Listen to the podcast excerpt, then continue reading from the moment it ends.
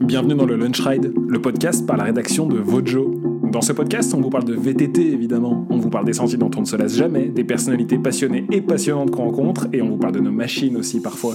Et c'est le retour du Lunch Ride. Je vous propose de vous glisser dans les coulisses de la Coupe du Monde et de découvrir le métier de photographe. On s'est assis avec Keno Derlin, qui est notamment notre photographe sur les Coupes du Monde de descente, et il est revenu pour nous sur 15 années passées sur les bords de piste de cross-country, sur les bords de piste de descente. Il n'a pas été avare en anecdotes, et j'espère que ça vous plaira. Avec toi, je suis super content. Ça fait un moment qu'on avait envie de le faire. On se connaît bien. Et en fait, les lecteurs ou les gens qui nous suivent sur Vojo, ils te connaissent sans connaître ta tête. Parce qu'en fait, tu es photographe. Euh, tu es photographe depuis euh, une vingtaine d'années. Euh, Depuis 15 ans sur les Coupes du Monde. On va revenir là-dessus. Et c'est toi qui signes nos images de descente quand on n'est pas directement présent avec Vojo sur euh, les Coupes du Monde. Et ce que je te propose, si tu es d'accord, c'est qu'on revienne un peu sur ces, euh, sur ces 15 ans de, cour- de course que tu as couvert. D'accord. Est-ce que c'est parti? C'est parti. Bon, très bien. Keno, ta première Coupe du Monde de vélo, c'était quand? Alors, la première que j'ai vue, c'était en 2007, donc à Champéry, qui était la course euh, ben, mythique avec Samil qui gagne euh, dans la boue. Enfin, pas qui gagne, qui finit troisième, mais qui fait un run. euh, en fait, il a encore plus que s'il avait gagné, tellement que ce run était légendaire. Et moi, j'étais là en, en simple spectateur. Je faisais déjà de la photo, mais là, j'étais avec ma copine. J'avais pas pris l'appareil photo. Je voulais juste voir une Coupe du Monde. Donc voilà, ça, c'est la toute première Coupe du Monde euh, que j'ai vue. J'habitais pourquoi, à pourquoi côté. ça t'a marqué? Euh, bah, moi j'étais fan de 5000 déjà, j'étais déjà fan de Coupe du Monde quand même. en- Je regardais avec les Sprunk et les Hertz, donc les, les vidéos qui sortaient euh, une fois par an et qui re- regroupaient ça. C'était un peu la seule manière avant de suivre les Coupes du Monde, c'était grâce à ces, ces vidéos qui étaient à l'époque en cassette vidéo. Et oui, je suis vieux. Et, euh, et donc voilà, et c'était la première fois que je voyais en vrai, c'est la première fois que je voyais tout ça en vrai, en fait, de tout ce que j'ai vu depuis que je suis gamin, que je rêve de. Enfin, moi j'étais le, le petit gamin qui découpait les photos de John Tomac euh, pour les mettre dans sa chambre. Et bah voilà, c'était un peu la première fois que je voyais ça en vrai. euh, Parce qu'il faut préciser quelque chose, euh, Keno, tu n'as pas grandi en France. Tu es... D'où est-ce que tu nous viens? Donc moi je viens de Bruxelles. Je suis, j'ai commencé le vélo avec du vélo de route euh, le long d'un canal et faire des allers-retours euh, tout droit. Ça, ça a été mes premiers dans le vent et sous la pluie. Donc un, un vrai Belge qui se prépare au vélo de route. C'était à quel moment ça? C'était en quelle Ça, ça a toujours été. J'ai toujours fait du Non vélo depuis tout mais petit. c'était à hein. peu près à, à quelle année? Parce que parce qu'on va y venir plus tard, mais t'as grandi un petit peu avec le, le sport, en tout cas en Belgique. J'ai voilà, moi j'ai ouais, j'ai grandi avec le donc j'ai toujours fait du vélo. Mes parents sont fans de vélo. Mon père a toujours été fan du Tour de France. J'ai toujours été quand même sans du tout être des sportifs, euh, loin de là. Mais euh, il y a quand même une culture vélo. Quand on allait en vacances, on visitait euh, tous les endroits en vélo, etc. Donc j'ai une culture très fort, très prononcée, mais plus cyclotourisme que, que compétition. Et un peu par hasard, j'ai eu un premier VTT, je crois à 12-13 ans. Et là, ben, je trouvais ça génial, parce qu'au mieux de se faire chier le long d'un canal, faire 30 km d'un côté puis 30 km de l'autre tout droit, j'ai découvert qu'on pouvait s'amuser dans les bois avec un VTT rigide. Et là, euh, voilà, j'ai vraiment adoré. Mon père ben, m'avait amené sur une course en Belgique, euh, un championnat de Belgique, où les gens roulaient encore en rigide, V-brake, etc. C'était année, début des années 90. C'était. euh, Et J'avais ouais, 13-14 ans, donc c'était il y a 30 ans en arrière. Tu n'es plus tout jeune, Keno, t'es plus tout jeune. Et non, Et donc c'est comme ça que tu as commencé avec le VTT et tu t'es retrouvé ensuite euh, à muscler un petit peu tout ça. Il y a eu la scène euh, Gravity de Belgique qui a commencé à pousser un peu à cette période-là. Il y a ça, il y a les, les magazines français euh, principalement. Moi j'étais un fan de magazines, enfin toujours d'ailleurs, mais euh, j'étais quelqu'un qui achetait tous les magazines de vélo. À l'époque il y avait Vélo Vert, Vélo Tonique, je sais plus ce qu'il y avait d'autre. Il y avait O2 Biker en, en Belgique, il y avait. euh, et il y a Dirt aussi qui est quand même un, qui est assez vite arrivé dans la scène aussi. Et donc ça c'était un peu les magazines que j'achetais et qui me permettaient aussi de, de se tenir au courant qu'en Belgique, surtout à l'époque, euh, il n'y avait pas grand monde et on était quand même un peu loin de tout ça.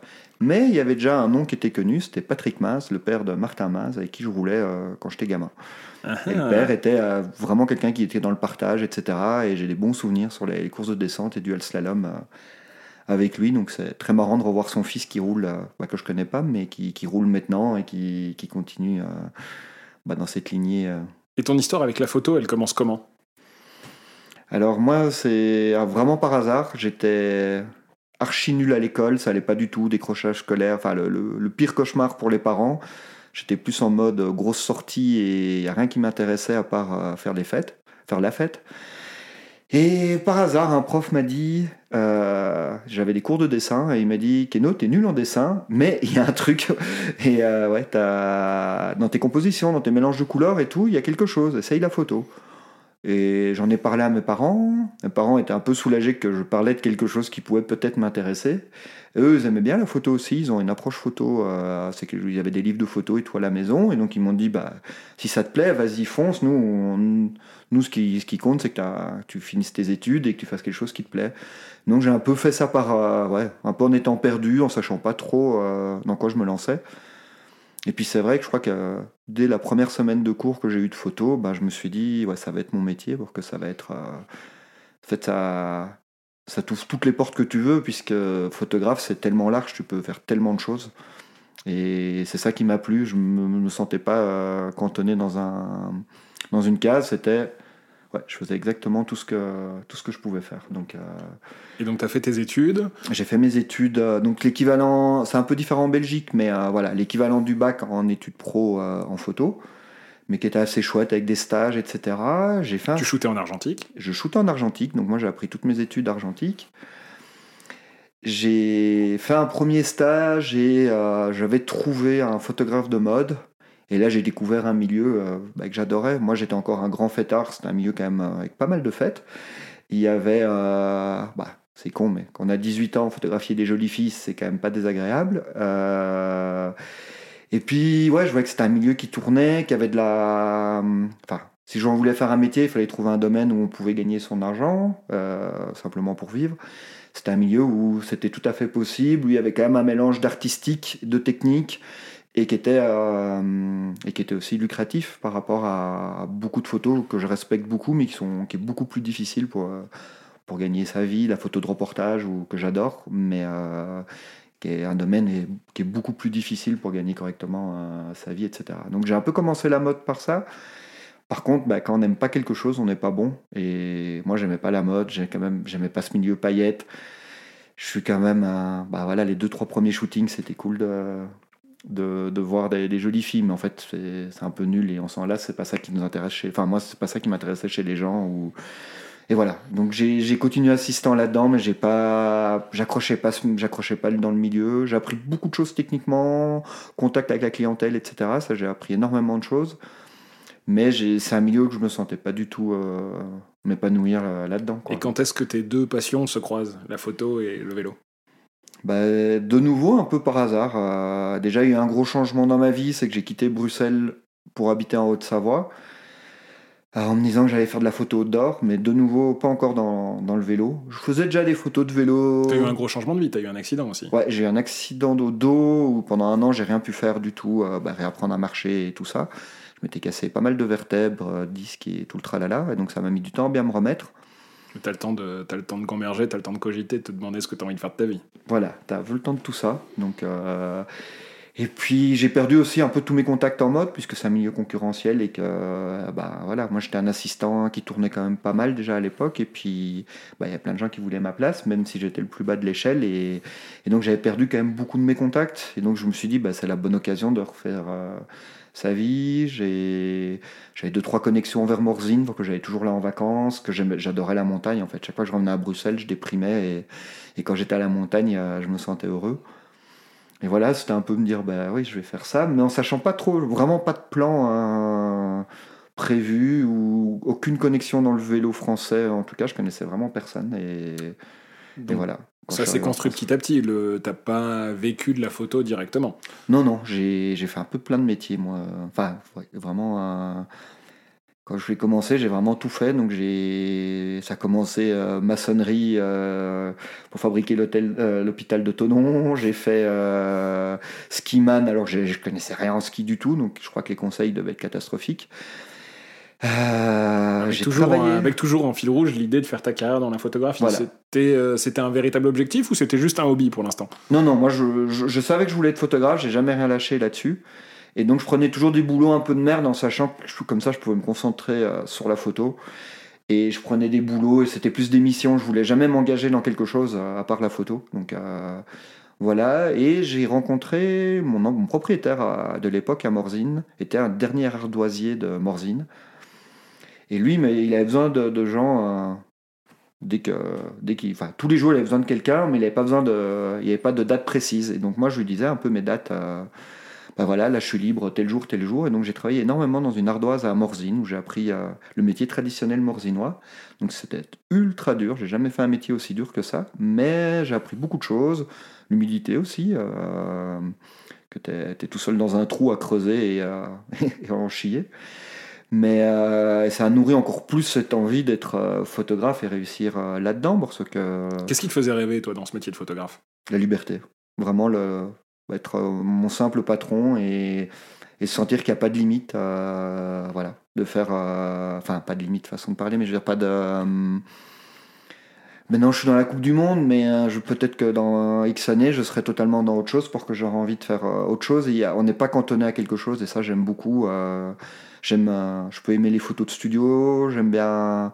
Je fais des photos d'architecture que ça m'intéresse aussi, je trouve ça beau. J'aime bien, j'adore la voiture, donc ça peut être une idée au fond de ma tête aussi d'être photographe de voiture. Enfin bref, Je saute un peu des étapes, mais Ouais. est-ce que, euh, pour toi, un conseil à un jeune photographe, c'est spécialise-toi dans un domaine ou alors euh, reste généraliste? Moi, je dirais qu'il faut. on- Enfin, c'est vraiment une phrase bateau, mais un photographe m'avait dit ça, un photographe en mode, un, des- un bon photographe mode euh, en Belgique que je respectais beaucoup. Il m'avait dit Tu seras bon dans ce que tu aimes. Et c'est vraiment la phrase euh, bateau à deux balles, mais en fait, c'est vrai. C'est vraiment ça. euh, et c'est un peu pour ça que je crois que j'ai. J'ai percé dans le vélo. Et quand est-ce que ça commence à devenir sérieux pour toi, la photo de vélo et, euh, et cette activité-là qui est ton métier aujourd'hui? Bah, ça a mis du temps. J'ai fait aussi, bah, j'ai fait beaucoup de photos de mariage, j'ai fait pas mal de photos. Et puis, j'avais pas un plan euh, précis, mais c'est vrai que c'était euh, chaque fois où je grandissais en photo, c'était la photo de vélo, par mes contacts, par, euh, par les opportunités que j'avais, parce qu'en fait, c'est mon milieu aussi, dans le sens où moi j'adore rouler, donc euh, il y a des rencontres qui se sont faites euh, juste en roulant en vélo, qui, sont, qui peuvent être des clients maintenant. voilà, donc je crois que c'est pour ça que voilà, j'adore ce, j'aime tellement ce sport, j'aime le pratiquer, j'aime les pratiquants, j'aime l'esprit qu'il y a autour et bah, donc naturellement les choses se sont avancées vers ça, même si ça n'a pas été un but. euh, Justement, comment est-ce que, comment est-ce que ça s'est accéléré? Est-ce que c'est parce que tu as eu tes premiers clients, des premières photos publiées dans des magazines, tu as rencontré les premiers athlètes Mhm. avec lesquels tu as travaillé, ou tu t'es débrouillé pour aller sur des courses? Qu'est-ce qui, a, qu'est-ce qui a fait que ça a marché? Bah, la première chose, c'est un peu par hasard. J'étais, on m'avait proposé de faire une Coupe du Monde. euh, J'avais des amis, c'est la finale à, donc à Schlemling, ma première Coupe du Monde que j'ai fait en photographe. Donc c'était une finale où je crois, si je me souviens bien, le combat c'était Greg Minard 5000. Donc déjà Greg, euh, voilà, était déjà là. Samil sera bientôt de retour Et 5000 sera bientôt de retour. euh, et voilà, c'était un petit jeune euh, qu'on ne connaissait pas qui s'appelait Sam Blenkinsop qui avait gagné, je crois, sa seule Coupe du Monde euh, ce jour-là. Si de, ma mémoire est bonne. Et bref, j'ai fait le week-end, j'ai fait des photos et j'avais déjà eu un peu de connexion avec Big Bike Magazine. Et ils m'ont, ils m'ont dit, ah, c'est toi sur la Coupe du Monde, tu peux, nous ça nous intéresse. Et puis, bah voilà, j'avais fait la fin du week-end, ça m'avait payé mon week-end. Je me dis, ah, c'est chouette. Et je me dis, ah, bah, quand j'ai l'opportunité, je vais continuer. Donc, ça, c'était la seule que j'avais fait cette année-là, en 2008. En 2009, j'en ai fait deux. Donc, j'avais fait Fort William et, et de nouveau Schlemling. Et de nouveau, j'avais pu vendre mes photos, pas encore aux coureurs ni aux marques, mais avec, euh, avec Big Bike et ça me payait mon, mon voyage. Et donc, en 2010, je me suis dit, bon, ok, je me lance. J'ai mis euh, de l'argent de côté euh, tout l'hiver. Bah, là, je travaillais aux remontées mécaniques l'hiver et à la mine toujours. Et j'ai mis le maximum d'argent de côté que je pouvais. Et, et puis voilà, je me suis dit, je me lance, je fais la saison de Coupe du Monde en entière. Et puis on va voir, euh, on décidera après. Si, si ça réussit, bah, je continue. Et, Et si donc ça c'était quoi? C'était euh, avion, hôtel, euh, vendre ses, mettre ses photos sur les réseaux sociaux qui n'existaient pas, remplir des pages de magazines. Je pense que c'était moins facile que ça. Ça ressemblait à quoi? C'était euh, bah, l'avion, le minimum. J'avais fait le voyage au Canada quand même. Et aux États-Unis, à l'époque, c'était Windham.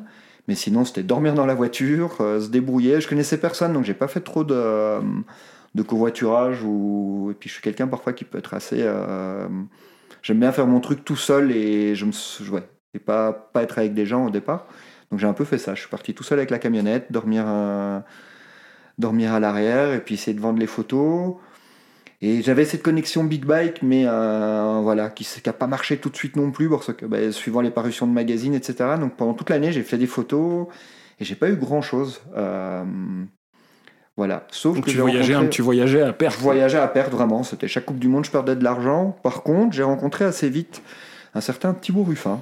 Et euh, je me souviens plus très bien comment notre première. Je crois que c'est dans un avion en revenant de Fort William. Il s'était cassé le doigt, mais à voir si c'est ça. Bref. Et on a discuté un peu. Et puis lui me dit Ah, ben il y a peut-être moyen de. de moi j'ai besoin de photos, etc. On n'a pas d'argent, mais par contre on peut loger, euh, je peux te loger, etc. Et donc j'ai commencé avec lui. Le team était tout petit. Il n'avait pas encore, euh, cette année-là, il n'avait pas engagé euh, ni son frère, ni Myriam Nicole, donc c'était vraiment le tout début. Je t'arrête en cours de route, mais pour que tout le monde comprenne bien, Thibaut Ruffin aujourd'hui, c'est le papa du team Commensal Muckhoff, qui est certainement le team le plus, un des teams les plus aboutis au monde. Voilà, ouais, c'était. Et moi, je les ai connus au début où ils voyageaient avec ses... la maman dans le camping-car qui faisait à manger, le papa qui faisait la mécanique euh, et qui aidait la mécanique. C'était Kevin euh, Allemand qui faisait la mécanique. Et Thibaut était rider. Thibaut était rider, il faisait régulièrement des top 20 et il, il se rapprochait du top 10. Et voilà. Non, et en fait, je me trompe, il y avait déjà Myriam Nicole qui commençait mais qui était absolument pas connue. Et, euh, et voilà. Et donc, moi, j'ai commencé à faire des photos pour eux. Et, et en échange, j'avais un lit, enfin un lit, j'avais un canapé dans un logement et je découvrais les fabuleux repas de Marilou qui m'ont suivi pendant très longtemps. Et il paraît même qu'il y a un repas de Marilou qui t'a suivi euh, sur une piste de Coupe du Monde. Alors ça, c'est une anecdote euh, à Mont-Sainte-Anne. Ça faisait déjà plusieurs années qu'on travaillait ensemble. Et donc Marilou me faisait toujours des super sandwichs. Donc Marilou, la maman du team. Et, euh, et des wraps. Et là, donc c'était la finale. euh, je pars le matin, j'ouvre le frigo. Et d'habitude, les wraps étaient emballés dans de l'aluminium. Et là, je vois un gros wrap. Je le prends, je dis, Hum, il va être vraiment bon ce wrap, qu'il était lourd. Et euh, donc je le mets dans mon sac. On travaille la journée. Il y, a une pause d'une demi-heure entre euh, deux, courses. Et là, je me régale. Que moi, je suis un gourmand et je me régale de, de pouvoir manger euh, mon sandwich. Et la déception ultime, c'était un gigot pas cuit que Marilou allait préparer. Et Pour toute l'équipe, le pour soir toute même. l'équipe, euh, voilà, pour le soir même ou non, je crois que c'était pour le midi. Enfin bref, c'est pas important, mais en tout cas, elle devait le préparer à cuisiner. Moi, j'avais un gigot qui avait tourné, qui faisait très chaud, donc la viande était devenue avariée, qui était restée toute la journée dans mon sac. Et j'étais au milieu de la piste, et là, j'entends à ce moment-là à la radio Marilou Tokiwoki. au talkie-walkie, où est mon gigot? Qui a pris mon gigot? et tout Et j'avoue que j'ai pas pu avouer ça tout de suite. j'ai j'ai siffloté et j'ai euh, j'ai pas euh, eu les couilles de le dire tout de suite. Et puis, euh, et puis bon, j'ai quand même euh, évidemment avoué. Et maintenant, c'est un peu une. euh, C'est une légende de la Coupe du Monde quand même. Si vous, croisez, si vous croisez Keno sur le bord d'une piste de Coupe du Monde, vous pouvez lui demander où est passé votre gigot. Il aura toujours une manière de vous répondre. Et c'est souvent aussi quand il y a un nouveau venu dans le team, bah, maintenant je suis quand même vraiment partie des, des meubles du team Commensal Mokov, il y a toujours cette anecdote ressort à un moment donné où... Donc voilà. Et euh, si on passe un petit peu en avance rapide, donc il y a cette première connexion avec euh, Thibaut Ruffin, et ensuite qu'est-ce qui se passe? Est-ce que tu grandis avec le team, ou est-ce que c'est ce team qui te permet de voyager, de moins perdre d'argent, de trouver des nouveaux contrats, de trouver des nouveaux pilotes avec lesquels travailler? Comment ça se passe? Donc il y a eu, bah, première année, finalement moi j'avais fait zéro parution, sauf à la fin, donc euh, Big Bike fait style 20 pages de portfolio, et donc qui me permet quand même d'avoir toujours, j'étais à perte, mais de pas... euh, Bon, les magazines payaient mieux à l'époque que maintenant, petite parenthèse, mais les magazines papier. Et, euh, Merci. et donc voilà. Euh, et donc ça m'a quand même un peu sauvé, ça m'a remotivé pour euh, 2000. Là, donc on est en 2011. Le team euh, qui s'appelait déjà Reading Addiction euh, et qui était déjà chez Commensal euh, me propose donc de voyager avec eux. Et donc c'est vrai que ça va euh, me permettre de ne pas perdre d'argent. J'ai pas encore de salaire. Et donc maintenant le, le but c'est de trouver des choses autour. Donc j'avais une structure pour euh, me déplacer, donc qui était euh, le, le team Commensal, euh, avec qui je faisais tous les déplacements, donc euh, au départ en camping-car, puis, puis bon, avec l'évolution du team, les, les véhicules ont changé, mais et ça m'a permis de voyager, de, de travailler, enfin voilà, que la Coupe du Monde me coûte rien, et donc dès que je, je vendais des images, soit à des coureurs, soit à d'autres teams, soit à des magazines, ben voilà, ça me permettait de, de gagner ma vie, et donc petit à petit comme ça, j'ai pu euh, pu euh, gagner ma vie et c'est pour ça que je faisais encore en parallèle quand j'ai commencé. Je travaillais toujours en montée mécanique et je travaillais toujours à la mine d'ardoise et je faisais encore des mariages. euh. Donc ça a duré quand même plusieurs années. Bah, Parce qu'il faut, faut, payer la, la nourriture, le, la voiture et l'appartement, donc il fallait gagner un peu d'argent. Et donc pendant plusieurs années, j'ai quand même fait d'autres métiers encore. Euh. Pour les gens qui ont, pour les gens qui n'ont pas eu la chance d'aller sur une Coupe du Monde, et même pour les personnes qui regardent les Coupes du Monde, on est loin de se douter de quel est euh, du rythme de travail en fait. Qu'est-ce que c'est que ton métier, toi, sur une Coupe du Monde? On va prendre la descente qui a fait partie, qui a été ton, ton cœur de métier pendant longtemps, mais aujourd'hui tu shootes également le cross-country. Et euh, est, bah, sur une Coupe du Monde double où il y a de la descente et du cross-country, qu'est-ce que tu vas faire pendant un week-end? Est-ce qu'un week-end ça commence le vendredi soir? Alors ça commence euh, le mardi, on arrive le mardi, et là Mardi, tout le monde se prépare. Donc tous les teams arrivent le lundi, le mardi, commencent à monter des structures, etc. qui deviennent, euh, bah, pour quelqu'un qui s'est jamais déplacé, qui deviennent vraiment de plus en plus grosses. Il y a des, semi-remorques, etc. On... C'est pas la F1, mais ça ressemble quand même à un gros paddock. Euh, donc tout le monde avec des camions, des semi-remorques, des gros, des gros stands, etc. Tout se met en place, les vélos se, se font bichonner, etc. Le mercredi. Est-ce que toi, tu as déjà du travail à ce moment-là? À ce moment-là, peut-être une. Ça peut être un athlète qui a un nouveau casque peint des choses comme ça. Ça peut déjà arriver que le mardi, je fasse des photos. Euh, donc ça, ça peut arriver. Mais le, en général, ça commence le mercredi. Où là, je fais déjà des photos donc d'ambiance, de stand. Il y a souvent. Ça va dépendre de chaque Coupe du Monde, mais parfois il y a une nouvelle peinture sur un vélo, une nouvelle déco, un nouveau, un nouveau proto qui, arrive. Enfin, il y a toujours. Euh, maintenant, on peut être mené à tout photographier. Ça peut être. Euh, un, un, pneu, une paire de plaquettes, un, cadre, une nouvelle tenue. Euh, enfin voilà, tes, clients, tes, clients, initialement, ça a été des magazines, des médias comme Vojo, comme Big Bike l'a été par le passé, mais c'est aussi des marques, c'est aussi les sponsors du team. Et as, finalement, tu as autant de demandes et d'obligations qu'il y a de sponsors, c'est ça? Ce qui, voilà, ce qui me fait vivre maintenant, c'est vraiment ce suivi que j'ai avec le team et les athlètes. Et, où là, il y a une continuelle demande d'images euh, avec les réseaux sociaux qui ont vraiment explosé dans le sens où bah, il, faut tout le temps alimenter les réseaux sociaux, donc il faut beaucoup de contenu et il faut en créer. Et aussi, il y a normalement, par exemple, le team euh, comme Ensalmekov change de tenue à chaque, euh, à chaque Coupe du Monde. Bah, tout ça, il faut photographier chaque fois les nouvelles tenues. Il y a parfois des peintures de vélo. Et donc, ça, c'est que c'est. Principalement, c'est ce qui me demande le plus de travail sur une Coupe du Monde. C'est le ce que je vais faire pour les teams et les athlètes. Donc là, il n'y a personne qui a encore mis un pied sur la piste. Voilà, et, j'ai déjà euh, rempli deux, deux, cartes en général. Et il faut savoir que, ben voilà, là on parle évidemment du team qui t'a aidé à te lancer, mais tu as d'autres clients qui vont avoir les mêmes demandes pour d'autres sponsors, et, euh, et j'imagine que c'est pas toi qui va arrêter la machine et décider du timing, parce que les athlètes ont leur emploi du temps à eux, et c'est pas toi qui va dire, voilà, à telle heure, euh, c'est moi qui viens de prendre en photo. Non, c'est à toi de t'adapter à eux. Ça s'adapter le mieux possible, et c'est la course. C'est vraiment, les journées sur une Coupe du Monde sont complètement folle. C'est, euh, tu te lèves, tu déjeunes en 2-2, et puis c'est directement, tu arrives sur le paddock, et là, c'est, ça commence, et puis je finis bah, jusque quand tout le monde est rentré. Quand tout le monde est rentré dans sa maison, bah, il y a, y a l'editing à faire. Donc, c'est, vraiment des très très grosses journées. Une moyenne du Coupe du Monde, c'est 7h du matin, 11h, minuit, quand tout se passe bien. Ça, c'est, une journée normale de Coupe du Monde. Parce que la différence de quand tu as commencé, quand tu as chercher à faire ta place ou tu livrais tes photos en fin de saison ou pour le bouclage d'un magazine papier, là c'est tous les soirs. Là c'est tous les soirs et ben, comme donc avec les, réseaux sociaux, le, le, positif c'est que ça a énormément... Euh, demande, allez, ça demande énormément d'images, aussi bah, les sites web euh, comme Vojo, etc., qui demandent, euh, bah, maintenant il faut être très réactif. Donc c'est vrai que ça, ça a un peu changé la donne dans le métier qu'au début, où c'était un magazine qui sortait fin du mois, fin du trimestre ou fin de l'année où là les demandes n'étaient pas les mêmes et là il faut tout tout de suite. Donc euh, ouais là je vais euh, je vais prendre ma casquette Vojo et je vais expliquer un petit peu pour les gens qui s'en doutent pas mais quand vous voyez des résultats de course 20 euh, minutes 30 minutes après la fin de après la fin de la course effectivement Keno entre temps est couru en salle de presse il a sauté sur son ordinateur il a trié trois ou quatre photos parmi les milliers qu'il a pris et il nous les a envoyés qu'on a ajouté au texte qui a été préalablement écrit. Donc c'est vraiment quelque chose de très très timé très consommateur en énergie. Oui, c'est pas une Coupe du Monde, c'est en fait, tu penses. Euh, moi qui suis quelqu'un qui a l'esprit qui peut partir vraiment de droite à gauche, en Coupe du Monde, c'est un des moments dans ma vie où j'ai que ça et il y a, y a rien d'autre euh, autour qui existe. Quoi. Et c'est tout le monde, euh, l'athlète c'est pareil, le mécanicien, enfin tout le monde est focus, focus, focus. Enfin, c'est vraiment ce côté compétition, ce qui est, enfin moi je trouve le plus exaltant, c'est ce côté où tu es à fond pendant, bah voilà, suivant le, la semaine de l'événement, donc souvent c'est du mardi au dimanche soir. T'as jamais pris une pause, enfin le seul moment où tu as une pause c'est pour dormir. Il y a des photographes qui dorment encore moins que moi, euh, qui travaillent plus longtemps, qui ont encore plus de clients ou qui travaillent différemment que moi.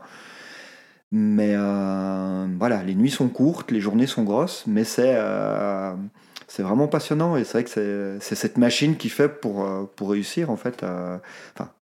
Voilà que toute cette énergie qui va être employée pour que l'événement soit réussi, pour que l'athlète réussisse son résultat, pour pour tout ça. Et enfin, on est beaucoup de personnes de l'ombre, que ce soit les photographes, que ce soit les mécaniciens, le masseur, euh, la, la, cuistot, etc. Et il y a énormément de staff autour pour, euh, pour cet événement-là. Et tout le monde est en mode 2000% euh, hein, pendant la Coupe du Monde. Et on n'est pas encore.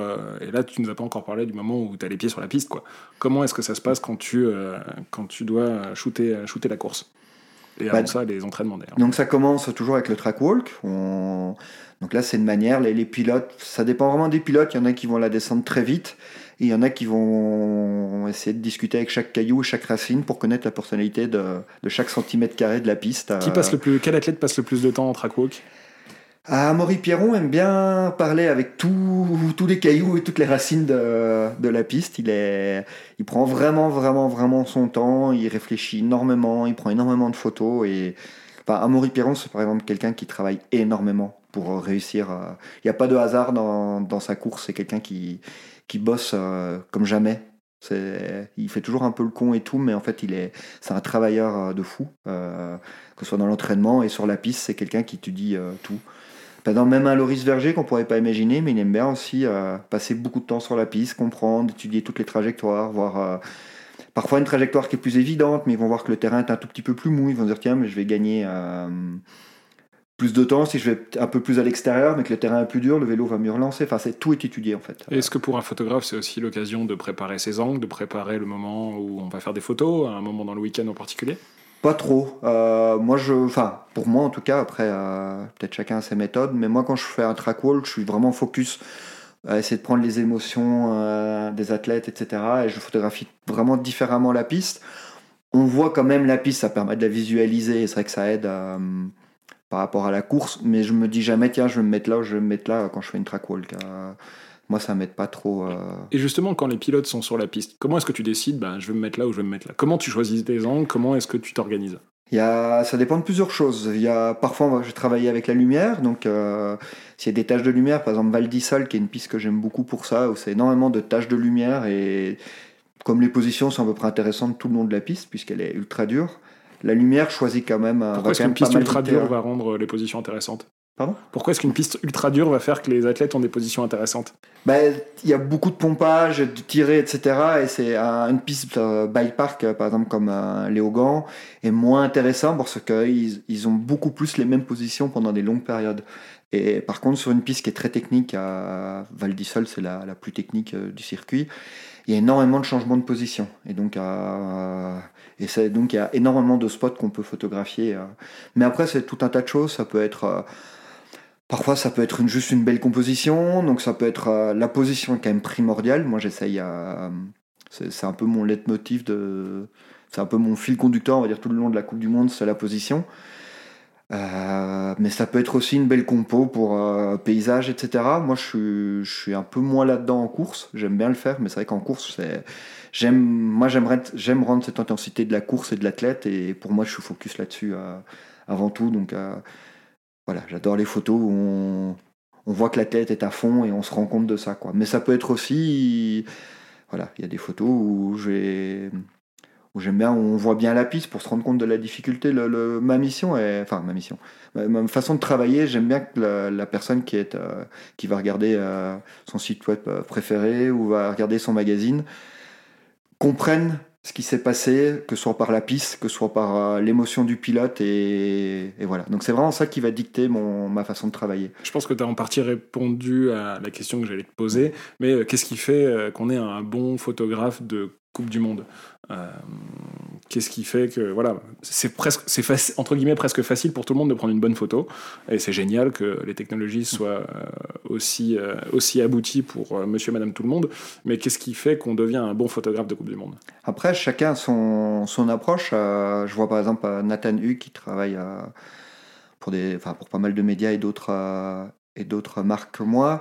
Lui, il a une approche beaucoup plus euh, dans l'ambiance. Donc en général, le rider a un peu moins d'importance. J'aime beaucoup ses photos, que c'est assez différent des miennes.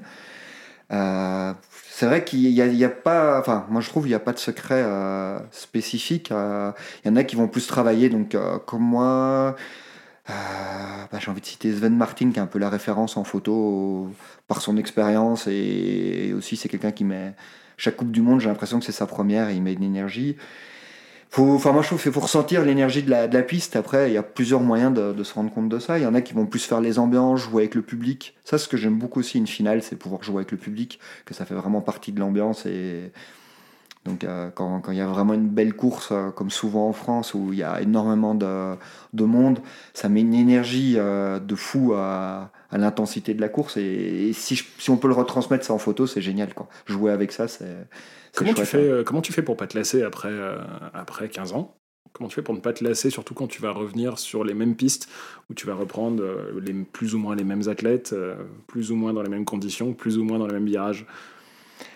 Je me pose parfois la question, mais je crois que je suis vraiment passionné de course. Euh, c'est vrai qu'on peut, on peut se lasser. Il y a, c'est sûr que, bah, comme, toute chose, après 15 ans, hein, le, plaisir est différent qu'au, début, mais il y a quand même, ben, voilà, l'intensité d'un coureur de, la course sera toujours la même. Euh, et peut-être encore plus maintenant avec l'engouement de, ce sport qui est, que de plus, qui est vraiment bah, de plus en plus fou, quoi. Que soit quand, moi, je me souviens d'une course, par exemple, à Lenzerheide, euh, avec les championnats du monde. Euh, à Lenzerheide, oui, c'est les championnats du monde, si j'ai pas de bêtises. Il y avait euh, Nino Shorter, bah, c'était qui, pour la qui gagne dans un chaudron devant des dizaines de milliers de personnes, son public. Il, est, il habite là-bas et des émotions comme ça. T'as tout le monde qui crie, ça vibre.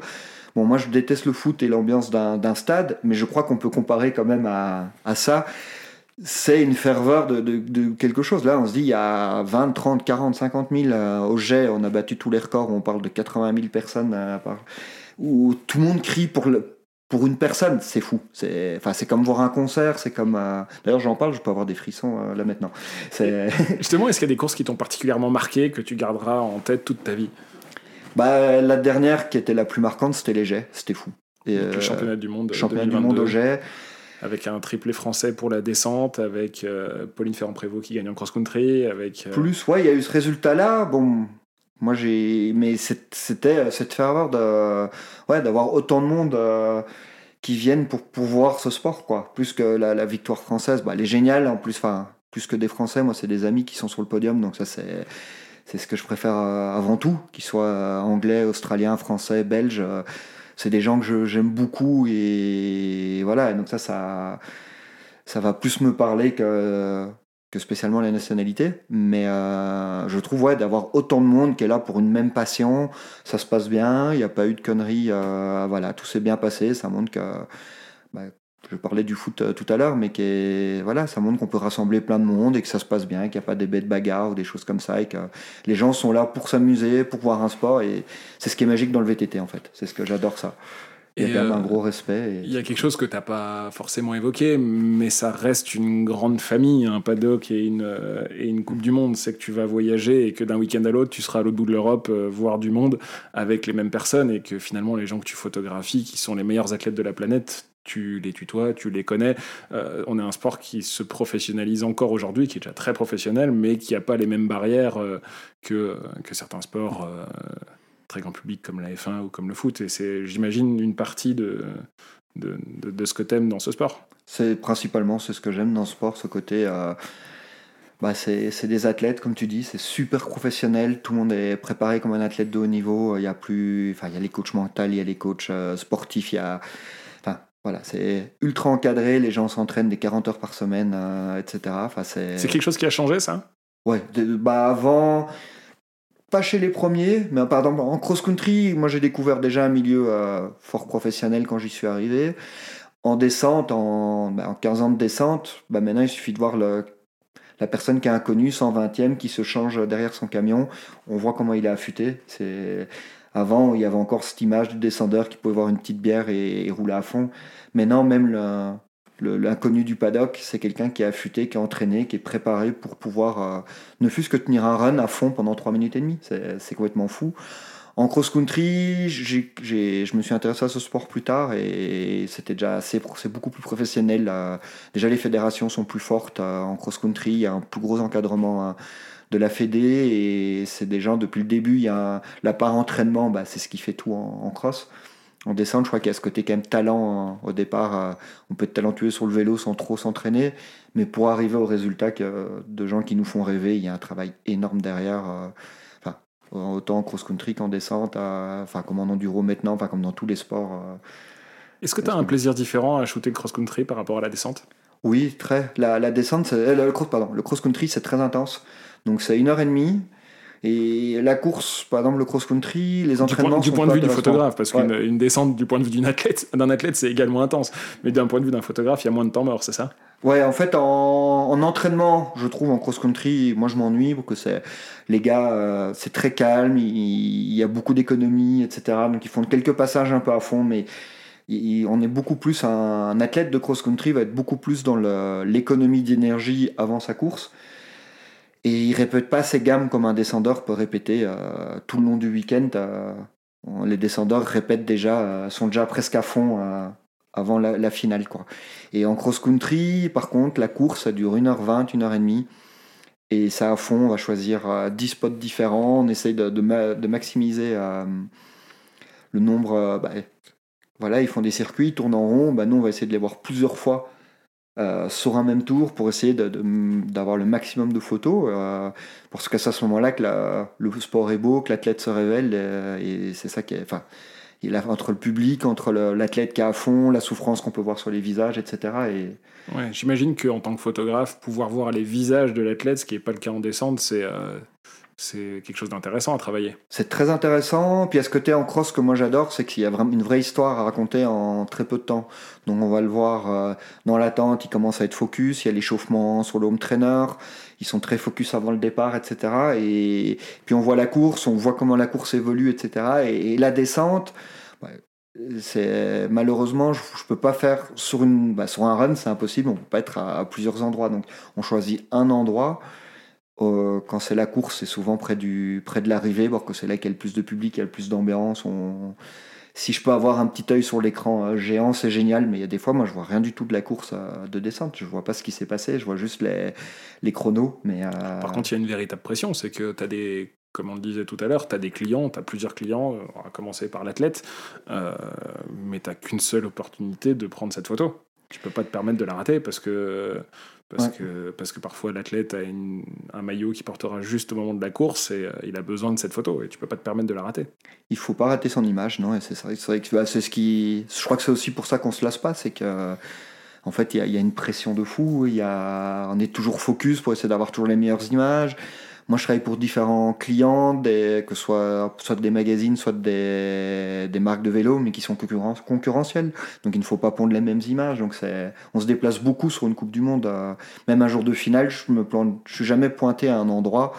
Et il faut essayer de, ouais, d'offrir le maximum de diversité et pas se planter. Donc, donc parfois des autres en descente, un athlète euh, que je vais pas photographier va me servir de, de, de répétition pour être au top au moment où il y a les, les X personnes que je dois photographier euh, un jour de finale, par exemple. Euh. Comment tu sais qu'ils arrivent, tes athlètes?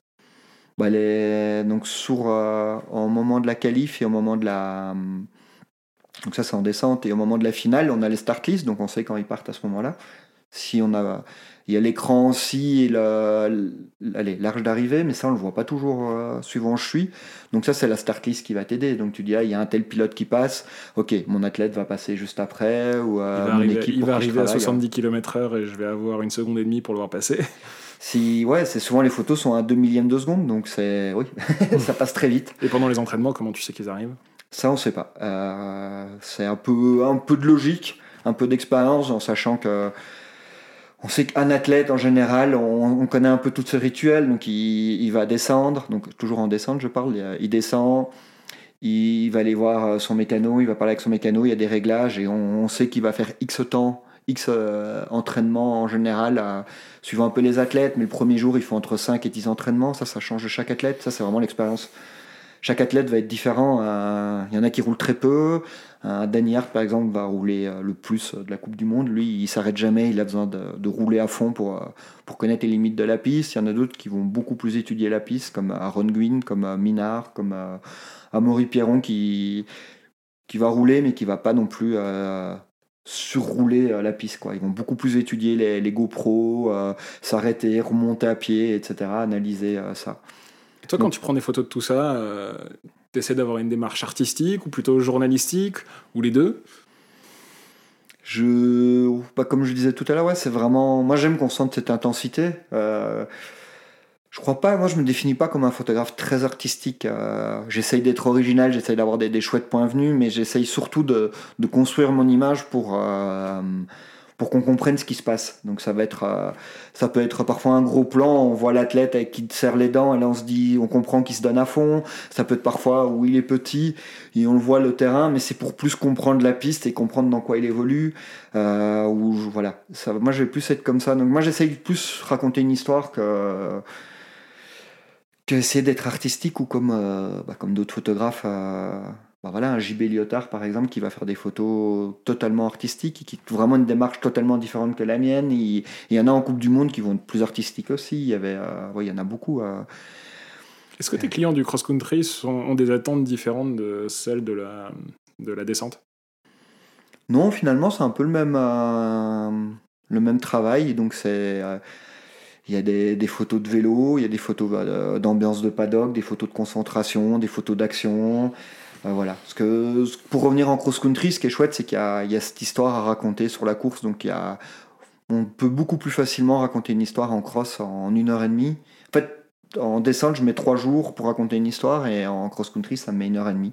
Donc c'est euh, l'échauffement avant, euh, le start, la course, où là on essaye de comprendre la course, on voit où, ils sont classés dans, dans, le peloton. Et c'est ce qui rend vraiment intéressant la course de cross, je trouve. Euh, c'est qu'on comprend la course, on voit comment ils évoluent euh, tour après tour. Et puis à la ligne d'arrivée, qui est quand même toujours. c'est assez fou qu'on n'a jamais vu une arrivée de cross-country. On voit que les gens se sont ont donné, mais tellement tout ce qu'ils avaient pu certains qui, qui, tiennent plus debout. Ils, voilà, ils s'effondrent, il y a, ils, ont, ils ont de la bave, ils ont, on voit qu'ils souffrent, ils ont, ils ont des, larmes, du sang, des vélos cassés.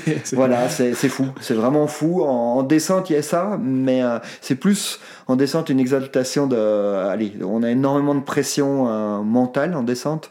Et c'est très physique, mais c'est la, la, fatigue d'un descendeur va être beaucoup plus mentale. Et le danger également. Hein. Le danger, de savoir euh, l'adrénaline, etc. Et la, personne du cross, c'est toute l'énergie, euh, toute la force qu'il avait dans son corps a été lâchée pendant 1h20. Euh, donc c'est assez fou quoi. C'est un sujet incroyable à photographier. Moi je j'aime vraiment les deux. Je pourrais pas dire euh, à choisir. Je j'étais je ne pourrais pas choisir l'un ou l'autre maintenant. J'aime vraiment autant le, cross que la descente à, photographier et je prends autant de plaisir. À, et ça, c'est quand le chrono tourne, mais euh, être photographe de Coupe du Monde, c'est aussi euh, bah voilà, c'est voyager et c'est vivre avec les athlètes.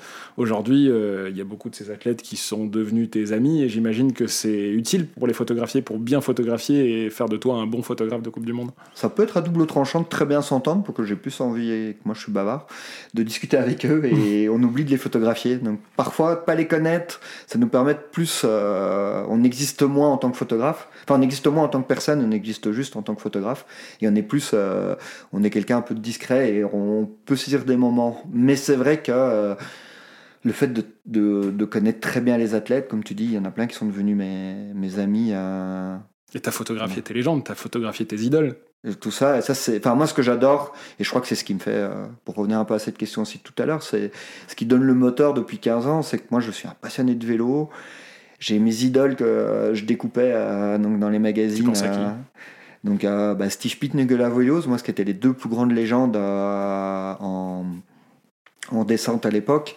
Et puis j'ai eu les chances de faire euh, pour Shimano un shooting où on a rassemblé les deux. Sur des courses bah, avec Steve Pitt, on a été au jet. C'était une petite histoire un peu aussi par rapport à leur passé, mais donc les jets par rapport à la chute qu'il a eue en 2004 où il a raté le titre mondial et Fabien Barrel avait gagné. Et Nicolas Voilos qui a voulu refaire une fois un comeback et c'est arrivé à Champéry, donc la première course que j'avais vue en, et qui était en 2007 où voilà il a rien il avait rien pu faire il y a eu de la boue et ça n'avait pas fonctionné. Donc c'était un peu de deux courses entre guillemets ratées. Et on devait un peu euh, il y avait une petite histoire à faire euh, en photo vidéo donc t'as euh. shooté t'as shooté avec avec tes légendes. J'ai fouté avec les légendes et voilà. Et qu'est-ce qu'on retrouve dans le, accroché dans la maison de Steve Pitt? Et aussi par rapport à ça, il y avait une... j'ai, continué à faire des photos pour Steve Pitt et il est venu une fois filmer, enfin faire rouler simplement en famille, donc avec sa femme qui est une ancienne BMXeuse et ses enfants qui font du vélo évidemment. Et, euh, et, voilà. Et on a fait un petit projet pour Santa Cruz en se disant tiens ça n'a jamais été fait et faire deux trois photos euh, famille. Euh, comme ça. Donc il y a deux boss euh, à Avoria ou deux boss qui suivent et on voit tout le monde qui est en l'air. Donc tu as Steve Pitt, la maman euh, et les deux gamins autour. Donc et, Steve m'a avoué euh, dernièrement que c'était qu'il avait mis dans son salon cette image. Donc c'est waouh. Et, et, Steve Pitt, bah voilà, pour, juste pour clore l'anecdote, c'était une légende dans, que je trouvais géniale à. Bah, connaissant par les magazines et en fait quand on le connaît le gars est mieux peut-être euh, parfois on est déçu de rencontrer certaines personnes qu'on idolâtrait et qu'on n'a jamais rencontrées. Bah, Steve Pitt fait partie de, des gens qui sont encore euh, nettement plus. Ouais, c'est juste, c'est juste un super gars, super accessible et un vrai passionné du vélo. Et, en 15 ans, tu as aussi vu passer pas mal de jeunes, plein d'espoir, euh, avec les dents qui rayent le parquet et qui aujourd'hui sont au sommet de leur discipline.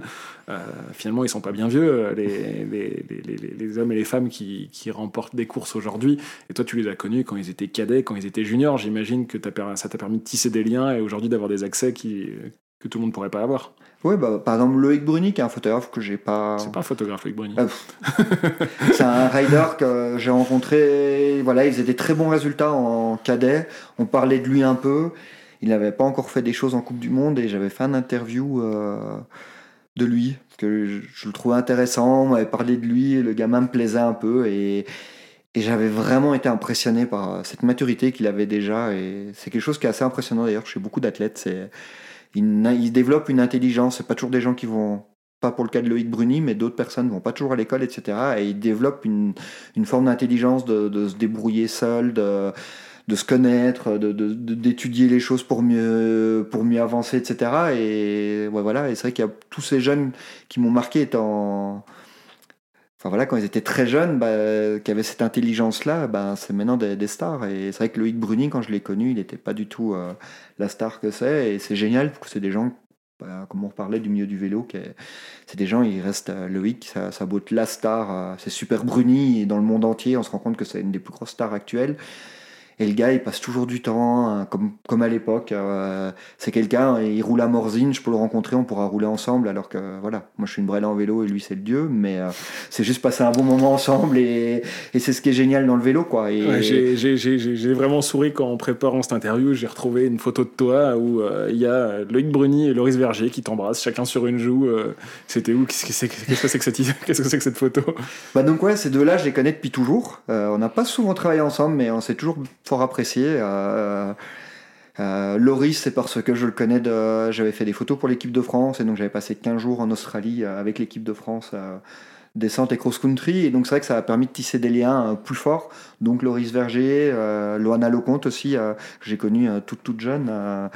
et, voilà, avec, avec, avec Loana, tu parles de compétition, tu parles de vélo, tu parles de quoi avec Loana?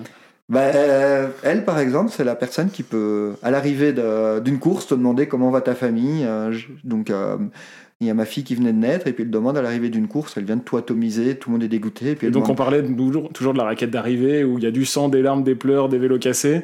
Et elle, elle te parle de ta famille. Et elle me demande bien comment va Billy, alors c'est pas. Enfin, on, s'entend bien, mais je on va pas énormément partager de choses en dehors des courses. Puis elle se souvient de la de tout ça quoi et ça c'est des choses euh, une fois elle m'avait apporté des pancakes aussi à une, euh, une course à snowshoe euh, que je sais qu'elle cuisinait bien des pancakes j'avais dit en, se marrant au départ d'une course bon mais fais-moi un pancake et puis le lendemain bah elle te fait un petit pancake le matin qu'on le gèle l'un à côté de l'autre et, voilà, et c'est vrai que ça tisse des liens très forts. Loris Verger et Loïc Bruni, cette photo, qui est mon profil Facebook actuellement, mais où les deux m'embrassent, c'est un peu une connerie. J'étais avec Bérangère Boez à l'époque qui était journaliste Vojo euh, pour euh, l'enduro et la descente à un moment donné, et qui fait une photo euh, pour rire où elle donne un bisou à, à Loïc. Euh, qui je sais plus le résultat, je, franchement je me souviens plus trop de tout, de tout ça, qu'est-ce qu'ils avaient fait de spécial, mais euh, voilà, elle fait une petite photo, moi je fais un bisou, Enfin, elle fait un bisou à Loïc et moi en marrant je dis bah moi je veux que vous m'embrassez quoi. Et puis les deux, et puis elle euh, Bérangère prend l'appareil et puis les deux m'ont donné un petit bisou comme ça. Euh, ça justement ça montre légèreté de la descente en fait. On part d'un délire et puis pour c'est vrai que c'est des légendes et puis en même temps c'est c'est bah c'est délire entre les copains quoi et c'est ce qui avant tout euh, la, descente même le cross country qui paraît parfois plus austère au départ et en fait ces gens là sont tout aussi bah, je parlais de Loana mais il y a plein d'anecdotes avec plein d'athlètes comme ça où c'est avec qui est-ce que tu aimes bien discuter en cross country? Ben, j'ai beaucoup discuté avec euh, Victor Koretsky. Ben, j'ai travaillé pour son équipe euh, quand il était KMC Orbea. Donc on a beaucoup voyagé ensemble. Et le cross, comme je disais tout à l'heure, a plus de repos pendant une course. Euh, donc tous les préparatifs avant. Donc on a plus de temps de discuter, de tisser. finalement, euh, sur la période euh, de Coupe du Monde, on a plus l'occasion de parler avec les, athlètes de cross-country. Donc Victor Koretsky, c'est quelqu'un qui j'ai beaucoup déliré. On a même parfois, parfois il, devait faire tourner les jambes la veille d'une course. Puis moi j'avais un peu de temps, et il me dit ah on va faire un tour. Donc moi je me retrouve avec mon vélo d'enduro à faire le parcours de cross-country avec Victor, et puis, puis on délire, il montre Bon, en sachant que les gars, ils ont beau être avec un petit vélo de cross-country, ça, en descente et tout, ils ont des super trajectoires, c'est super fin, enfin c'est super intéressant de pouvoir euh, rouler dans la roue d'un gars comme ça, même si eux sont en mode euh, tranquille. Et puis après, on va délirer, et même Victor, on a déjà bu après une course, c'est quelqu'un qui aime bien boire une bière, même la veille d'une course, qui m'étonnait aussi, c'est il peut apprécier de boire un, petit vin ou boire une petite bière euh, juste pour le goût. Évidemment, on dépasse pas les 2-3 gorgées, mais il y, a ce côté-là, euh, je crois que c'est ce qui fait leur force de ce genre d'athlète aussi d'ailleurs. Mais, euh, et est-ce que tu trouves que cette proximité, ouais, toi, ça t'apporte euh, Est-ce que tu te trouves meilleur en tant que photographe quand tu as cette proximité ou c'est juste toi, ça t'enrichit personnellement?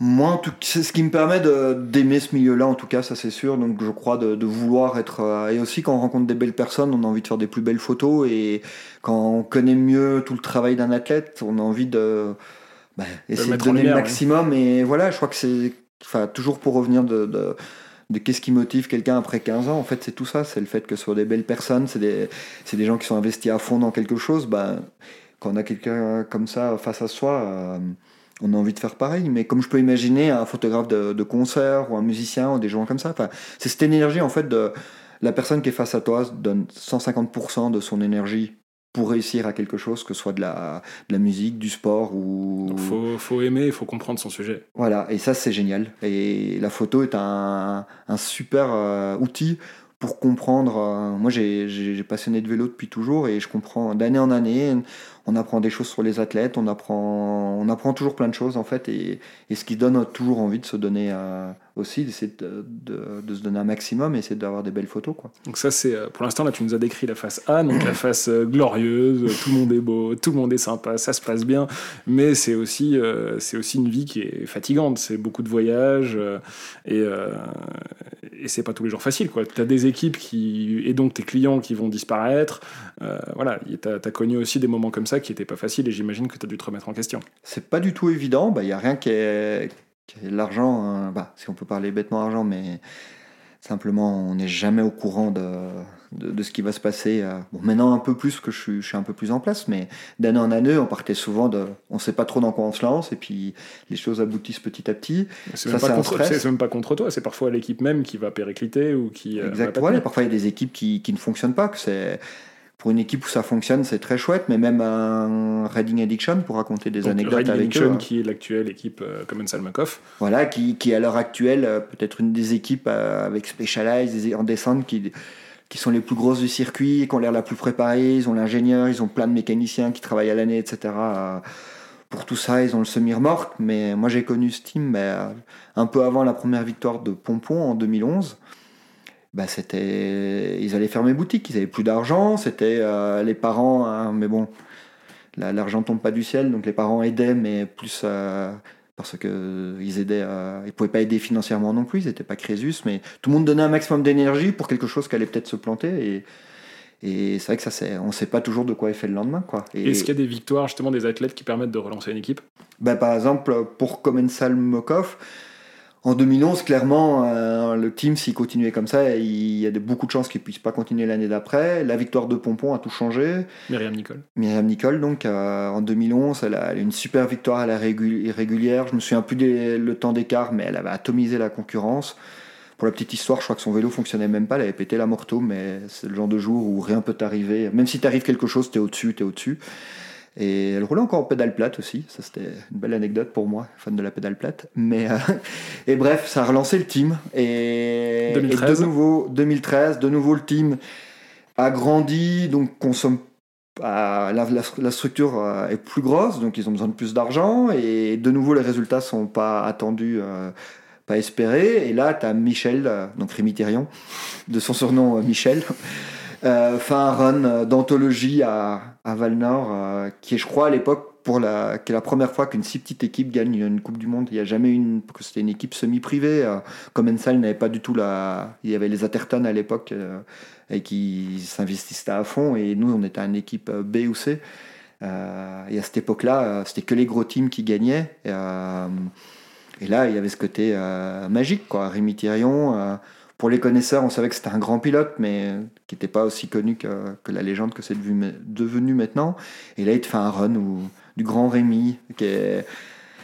Voilà, techniquement, c'est juste fou. La piste était, pour lui, dans le sens où c'était ultra technique, ultra raide, et tout le monde en chie. Ben lui, plus c'est dur, plus il est, il est, fort, comme à cette époque à, bah, encore dernièrement aller au Gant où ça a été un carnage pour tout le monde. Et quand on regarde son run avec Chris Wilson c'était les gars ils roulent euh, dans une autre galaxie quoi. C'est génial euh, de, de, voir, de voir ça. Et quand tu vois justement un athlète un outsider mais qui fait partie de l'équipe pour laquelle tu travailles qui se met à gagner est-ce que est-ce que tu arrives à rester professionnel? Est-ce que tu arrives à être meilleur? Comment, comment tu te sens quand Rémi Thirion, par exemple, passe la ligne d'arrivée en 2013 à Valnor bah Là, j'ai dû apprendre Pompon. J'avais, pour revenir à Pompon, il y a eu la course des hommes, et donc il y a eu le temps de la pression, j'avais réussi mes photos de podium, mais Michel, euh, Rémi Thirion, ça s'est enchaîné directement. Et donc je me souviens, il y a la ligne d'arrivée, on prend les photos, il y a, on le prend sur les bras, il y avait eu des photos, il est sur les bras, il y a les tronçonneuses. C'était une, première fois où on voyait autant le bordel sur une heure d'arrivée euh, comme ça. En tout cas, moi, une des premières fois que je voyais ça. Et c'était fou. Là, je shoot, et puis arrive le podium où là, la, pression retombe, mais on parle de peut-être une demi-heure après sa victoire. Là, la pression retombe un peu, et j'ai raté toutes les photos de podium. Euh, j'étais tellement ému et tellement d'émotion, pour qu'on sait par quoi tous ces athlètes passent, on sait par quoi l'équipe était passée. Et euh, enfin oui, j'avais fait des photos de podium, mais je m'étais, j'ai pas pu euh, sublimer euh, mes photos. J'avais fait vraiment des, choses classiques. Et ça, par l'expérience, on apprend de, de pouvoir dissocier ses, ses, propres sentiments à être professionnel. Mais là, euh, pour le coup, j'étais pas arrivé. Et, euh, et voilà. Mais, mais c'est vrai que moi, c'est ce que, ouais, c'est aussi une des choses qui me fait continuer maintenant, c'est voir. j'ai eu la chance de, de, voir plein de premières victoires d'athlètes qui sont qui sont géniales, quoi. De, que ce soit en cross-country, que ce soit des premiers podiums, et ça, chaque fois on sait que c'est énormément d'émotions, et surtout ces premières victoires, on sait que toutes ces personnes y croient, pensent à arriver à, ce, à cet objectif. Mais encore euh, après en compétition, avec les chiffres qui parlent, on a beau croire, on a beau dire lui c'est le plus talentueux, si tu finis pas ta course, y a personne. Toi tu le sais peut-être, mais personne ne va le croire et, le savoir en tout cas. Et, là, euh, bah voilà, bim, ça, ça s'affiche et on le montre et, c'est vraiment montrer que voilà, dans, quoi on croyait, ben on y arrive quoi. Et donc c'est énormément d'émotions et c'est les plus belles choses, je trouve. ces premières victoires, ça a une, ça, ça une saveur particulière. Euh, même moi en tant que spectateur, c'est enfin spectateur. Euh, dans, l'intimité de l'athlète, mais c'est juste euh, génial. On a parlé beaucoup de choses sérieuses, maintenant on peut parler des conneries. oui, oui on va, on, va, parler des conneries. Et euh, c'est vrai que là, tu nous parles, encore une fois, tu nous parles des moments glorieux, mais moi j'ai envie de savoir. Euh, on m'a raconté que tu t'étais fait courser par un rhino. Est-ce que c'est possible ça? C'est possible. ça, c'était une Coupe du Monde en Afrique du Sud. On était parti quelques jours avant. D'habitude, donc, comme j'expliquais, j'arrivais le mardi. Là, on était parti une semaine avant, je crois. Et donc, bah, qui dit Afrique du Sud dit euh, safari animalier. en tout cas, dans ma tête, c'était sûr que je voulais faire ça. Donc, on se fait un safari animalier. Il y avait euh, Pige, donc Pierre-Charles Georges, euh, coureur et team manager. voilà. il y avait les Ruffins, évidemment, donc le team Reading Addiction, comme Salmokov de l'époque. Donc, c'était Rémi Thérion, Pompon, les frères Ruffin, Romain Pollan qui, qui est maintenant un rider en, en enduro, qui à l'époque faisait des descentes. Et donc on fait un safari. Nous, moi je vois animalier, photo. Et un gars comme Piche voit plutôt safari, WRC, camionnette, propulsion, faire des conneries. Donc il y a tout ce qui était marqué, qui était interdit pendant le, le safari, on le fait. Donc marqué uniquement en 4x4. Bah, nous on y va avec notre petite camionnette, euh, je sais plus quelle marque, bref, en propulsion, avec tout en drift. Euh, la voiture, on, la, on essaye de la faire sauter, on essaye de la... Enfin, on fait le maximum de conneries possibles, imaginez avec une voiture de loc. Leçon de Coupe du Monde, ne jamais racheter une voiture de location euh, sur un site de Coupe du Monde. Ne jamais racheter une voiture de, coupe du monde, euh, de, location. Top Gear disait que c'était la meilleure voiture qu'on pouvait avoir, c'était une voiture de loc, ce n'est pas la nôtre. Et donc euh, ça veut dire que tout est permis. Le but c'est juste que ça se voit pas. Donc souvent on pouvait rendre une voiture avec un châssis plié ou elle avait frotté de partout en dessous, mais extérieurement elle paraissait nickel parce que sinon il fallait payer la caution de 1000 euros. Mais euh, donc ça c'était assez drôle. Et donc un peu dans, cette ambiance connerie, moi je fais des photos et donc il y avait marqué interdit de sortir, donc je sors. Euh, et là je vois un rhinocéros, donc je me dis je photographie le, rhino, mais euh, il faut se rapprocher, donc je veux faire plus en mode portrait qu'en mode paysage. Tu te doutais à ce moment-là que c'était une mauvaise idée? Je pensais pas. J'étais, mais moi j'aime tellement les animaux que j'arrive pas à me dire que c'est un danger. Euh, enfin, certains animaux, oui, mais ce genre d'animaux-là, non, pas du tout. donc je me rapproche, je me rapproche, sauf qu'à un moment, le rhino euh, nous voit et se rapproche vers nous, commence à accélérer. Et bah, c'est super grand un rhino euh, de proche en fait, je me rendais pas compte, mais pour donner une taille, c'est un peu comme un Volkswagen T6 en plus lourd, en, modèle électrique. Donc ça pèse 2 tonnes et demie et c'est méga fat, c'est méga grand. Bon, c'est quand même des rhinos qui doivent avoir l'habitude d'avoir des gens, donc je crois pas qu'on a risqué quoi que ce soit, mais il, nous a quand même chargé. Et là, Romain Pollan et, et moi-même, on était en train de courir dans les hautes herbes. Là, j'ai pensé qu'il pouvait avoir des serpents aussi. On est quand même en Afrique du Sud où il y a à peu près toutes les petites bestiales euh, vénineuses qui existent. Donc voilà, pas spécialement la bonne idée, mais. D'ailleurs, euh, parce que quand, par exemple, quand on est en Australie, on voit la piste, euh, mais autour de la piste, c'est la jungle. Est-ce que les photographes sont sur la piste ou est-ce qu'ils sont dans la jungle? Bah, on est vraiment le plus au bord de la piste, mais c'est déjà la jungle. Donc, euh, Et qu'est-ce que ça implique? Bah, Il faut savoir que l'endroit où il y avait à Cairns, où il y avait la Coupe du Monde, c'est un des endroits où il y a le plus d'animaux venimeux, mais pas que. Et j'ai appris que, en fait, il faut se méfier de tous les animaux possibles et imaginables là-bas. Peut-être le kangourou, ils sont sympas, mais euh, et encore.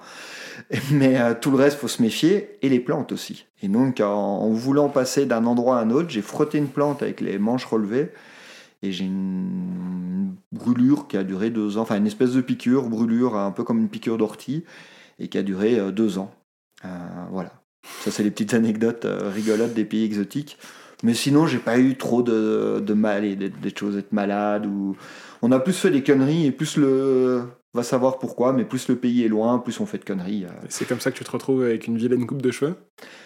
Ça aussi, je me suis retrouvé avec une de coupe de, cheveux par euh, Pompon, Myriam Nicole, qui me dit Ah, mais moi je coupe les cheveux dans la famille. Euh. Moi, il faut savoir que je déteste aller chez le coiffeur, et, euh, mais j'aime pas les cheveux longs non plus. Et donc je trouve des solutions pour qu'on me coupe les cheveux. Et là, elle me dit ah, mais Moi je coupe les cheveux de toute la famille. Elle a trois frères, mon père, etc. Sauf que, grande erreur, j'ai eu confiance à Myriam Nicole en me disant Elle est honnête, mais non elle me racontait des conneries. Elle avait jamais coupé les cheveux. Et donc j'avais un mélange de. Je ressemblais à Jacouille un peu en gros. Mais euh, bref. De qui a fait ta, réputation euh, sur les Coupes du Monde? Je, bon après je suis revenu à la. J'avais une casquette et je suis revenu sur. Dès que je suis revenu, mes cheveux ont été coupés. Il y avait aussi un pari pourquoi j'ai fait une crête. Euh, pour la première victoire de, de, Rémi Thérion, justement, on avait fait un pari avec toute l'équipe, mais avec le caméraman et moi qui avons, fait le, pari. Donc Rémi Thérion nous avait coupé les, cheveux et on avait chacun une crête, euh, le caméraman et moi. Euh. donc voilà, ça c'est des petites. Euh, si c'est que les cheveux, voilà, c'est que des choses gentillettes quoi. Mais.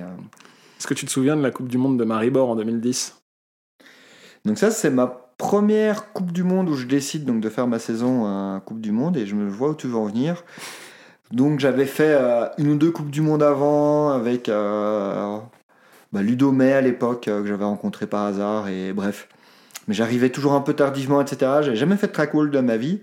Et là, j'arrive, euh, donc je vais dormir dans ma voiture, j'arrive seul à Maribor. Et il faut savoir que Maribor, le départ de la course n'est pas à côté du lift, comme c'est souvent le cas. Il faut marcher, je crois, à pied, ça nous met quand même 20 minutes. C'est toujours le cas d'ailleurs, c'est toujours comme ça. Et donc là, je marche un peu et je vois un départ de, euh, je, vois un départ de piste avec des banderoles, mais euh, je crois que ça faisait bizarre.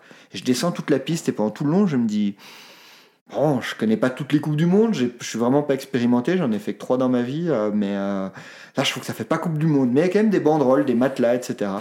Bon, c'était la piste bike park et donc j'avais repéré la mauvaise piste. On apprend de ses erreurs.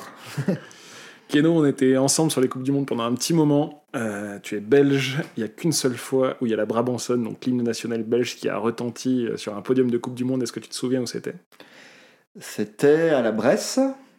Et ouais, je m'en souviens. Et non, aussi à Fort William. Euh, Fort William Fort William en junior. Il avait fait une victoire en junior en Fort William où il avait fait un très très bon temps. Et en élite, donc c'est Martin S qui, qui, a gagné. La première fois, donc c'était junior à Fort William et la deuxième fois à la Bresse. Voilà, et ce qui était, bah voilà, comme je l'avais dit tout à l'heure, pour la petite anecdote, moi j'ai. Martin, moi je, bah, je, lui ai déjà dit bonjour, mais euh, je le connais absolument pas. Et par contre, je m'entendais bien avec son père, et, voilà, donc c'était assez marrant de, de, voir le fiston. Je crois qu'il a coupé à l'appareil. Est-ce qu'il y a des pistes où, euh, est-ce qu'il y a des pistes où tu aimes particulièrement aller, ou, euh, ou des pistes que tu aimerais justement éviter dans le circuit? Bah, Pour moi, la, la, piste que j'ai toujours aimé, le circuit, hein, de cross-country. De quoi Ou le circuit de cross-country. Hein. Bah, en... L'endroit où j'aime bien aller, en tout cas, c'est. Euh, j'adore Fort William. Et c'est paradoxal que j'adore quitter cet endroit parce qu'on est attaqué par les moustiques euh, continuellement. Mais en même temps, il y a quand même une ambiance. Il faut savoir qu'en Angleterre, c'est très. Euh, le VTT fait vraiment partie de la culture. beaucoup plus qu'en France ou dans d'autres pays. C'est... On peut voir une maman qui explique à, à ses enfants, par exemple, tous les noms des pilotes, etc. C'est vraiment dans la culture. Comme dans les Alpes, on va retrouver la culture du ski euh, avec les familles de moniteurs, tout le monde passionné de la, des, pistes de ski, enfin des, compétitions de ski. Ben, en Angleterre, on retrouve ça. D'ailleurs, il y a des bike parks presque dans chaque village. Euh. donc voilà. Après, les courses en France sont quand même toujours assez folles, parce qu'il y a énormément de public et d'année en année, il y a de plus en plus de, de public. Euh. donc j'adore ça. L'Italie, j'aime bien. En fait, il y a tellement d'endroits que j'aime bien. Euh, L'Italie pour les pizzas et pour la, difficulté de la piste. La lumière aussi. Après, j'ai, moi, je suis toujours content d'aller à n'importe quel endroit. J'aime moins la Suisse allemande et l'Autriche. Euh, je trouve ça moins accueillant. Euh, j'aime moins les pistes qu'ils proposent et voilà. Peut-être que je connais pas la culture, mais j'aime pas trop être là-bas. ça fait, donc ça fait 15 ans que tu es sur le circuit, et il va y avoir quand même des grands changements pour la saison 2023, avec euh, bah, toute l'organisation de la Coupe du Monde qui va changer, probablement beaucoup de nouveautés. Est-ce que c'est quelque chose que tu attends avec impatience, quelque chose qui te fait un petit peu peur? Euh, Parce que le sport, finalement, en 15 ans, il a assez peu changé. Ou alors, tu as, as, un autre avis? Bah, Il a changé quand même dans, la... dans le budget comme je disais au début, avant, il y avait que les grosses équipes qui ont de l'argent et les petites équipes qu'on n'avait pas. Et je trouve que maintenant, tout se professionnalise, ça devient un sport quand même euh, bah, de plus en plus professionnel. Et ça va pas se voir, enfin, ça se voit chez les top teams, mais ça se voit aussi beaucoup plus dans des, petits teams. Et ce qui a permis, par exemple, à une équipe comme Dorvald, euh, qui était déjà, on connaissait pas, mais qui était déjà en fait très professionnel dans une manière de fonctionner, de s'entraîner. Ce qui a permis à Camille Balanche et Benoît Coulange notamment d'émerger.